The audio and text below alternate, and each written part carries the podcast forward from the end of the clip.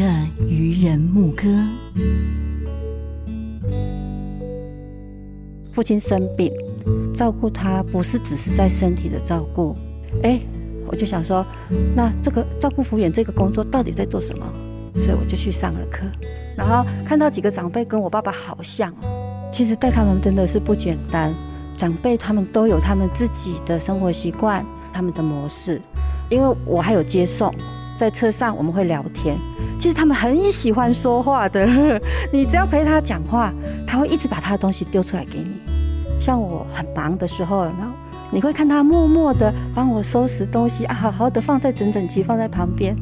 然后那那时候就是我好高兴哦，我觉得他有把我当做是他的小孩在疼爱，转一个念头啊，不要说照顾了，就是陪伴这些有没有长辈有没有？或许我的生活会有另外的精彩吧。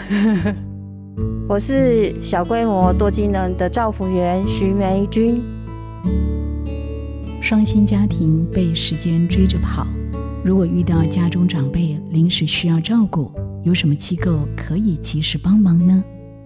我是小规模多机能的专案负责人洪明洲，他核心业务是日照，但是它伴随着一些多机能，所以为什么叫小规模多机能？就是你有这样的需要的时候，他就要帮你做这样的调整。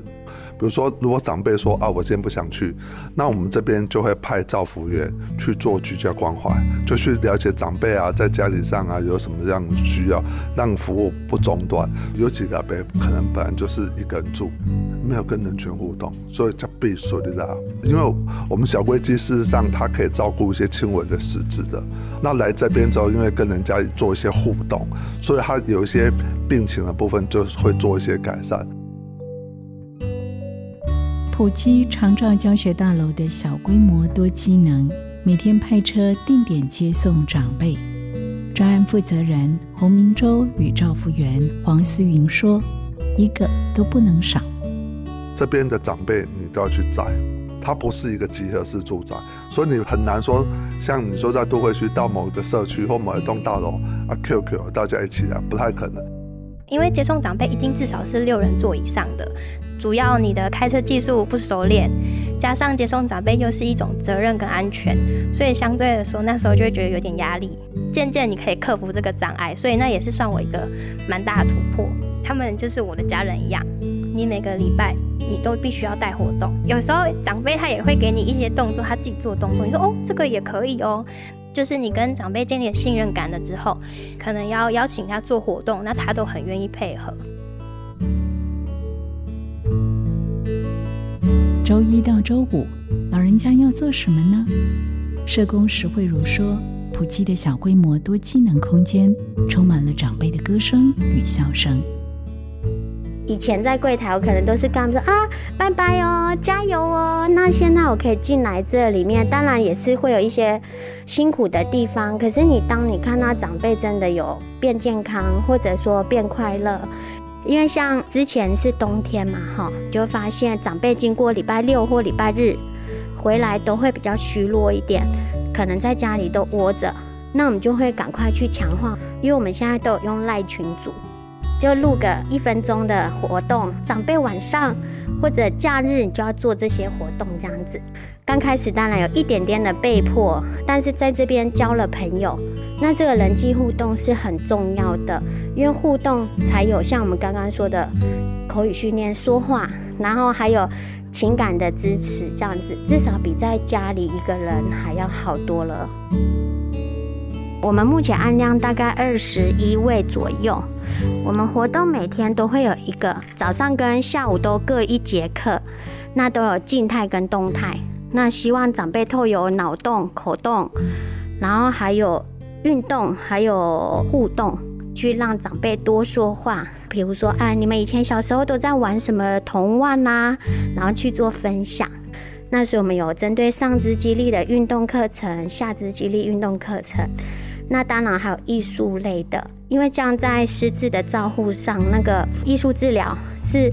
对他有帮助的，因为他在写这些、画这些东西或者制作这些东西，都是可以去延缓这个失智或失能这样子。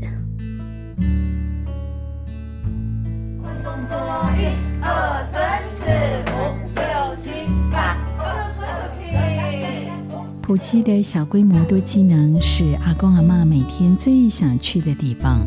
社工石慧茹和伙伴们设计了许多课程，丰富了长辈的晚年生活。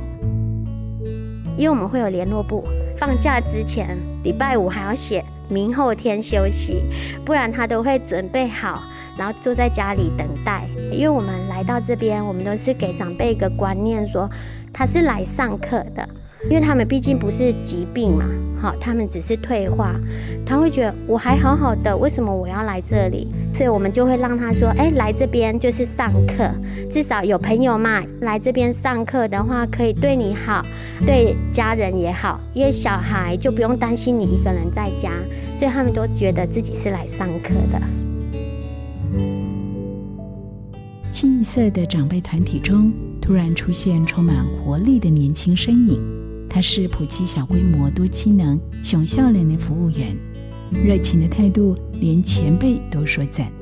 造福员虽然可能训练的人很多，上课的人很多，可是实际上进来这个行业的人不多，因为他是去年才毕业的。长辈也很喜欢他的笑容。我是小规模多机能最年轻的造福员黄思云。其实一开始我没有想要从事这份工作，然后是因为那时候大四下，就是然后来就是想说要回来普里实习。这里你一进来就是会哇，就是一个很温暖的家。我觉得长辈很需要是陪伴，因为长辈他们每一个人的个性跟状况都不一样，在这里就是个别化的服务，就是你跟长辈建立信任感了之后，可能要邀请他做活动，那他都很愿意配合。因为爱，多走一里路，让神的恩典与祝福不分城乡。我是普里基督教医院院长苏世强。以上单元由福珍控股赞助播出。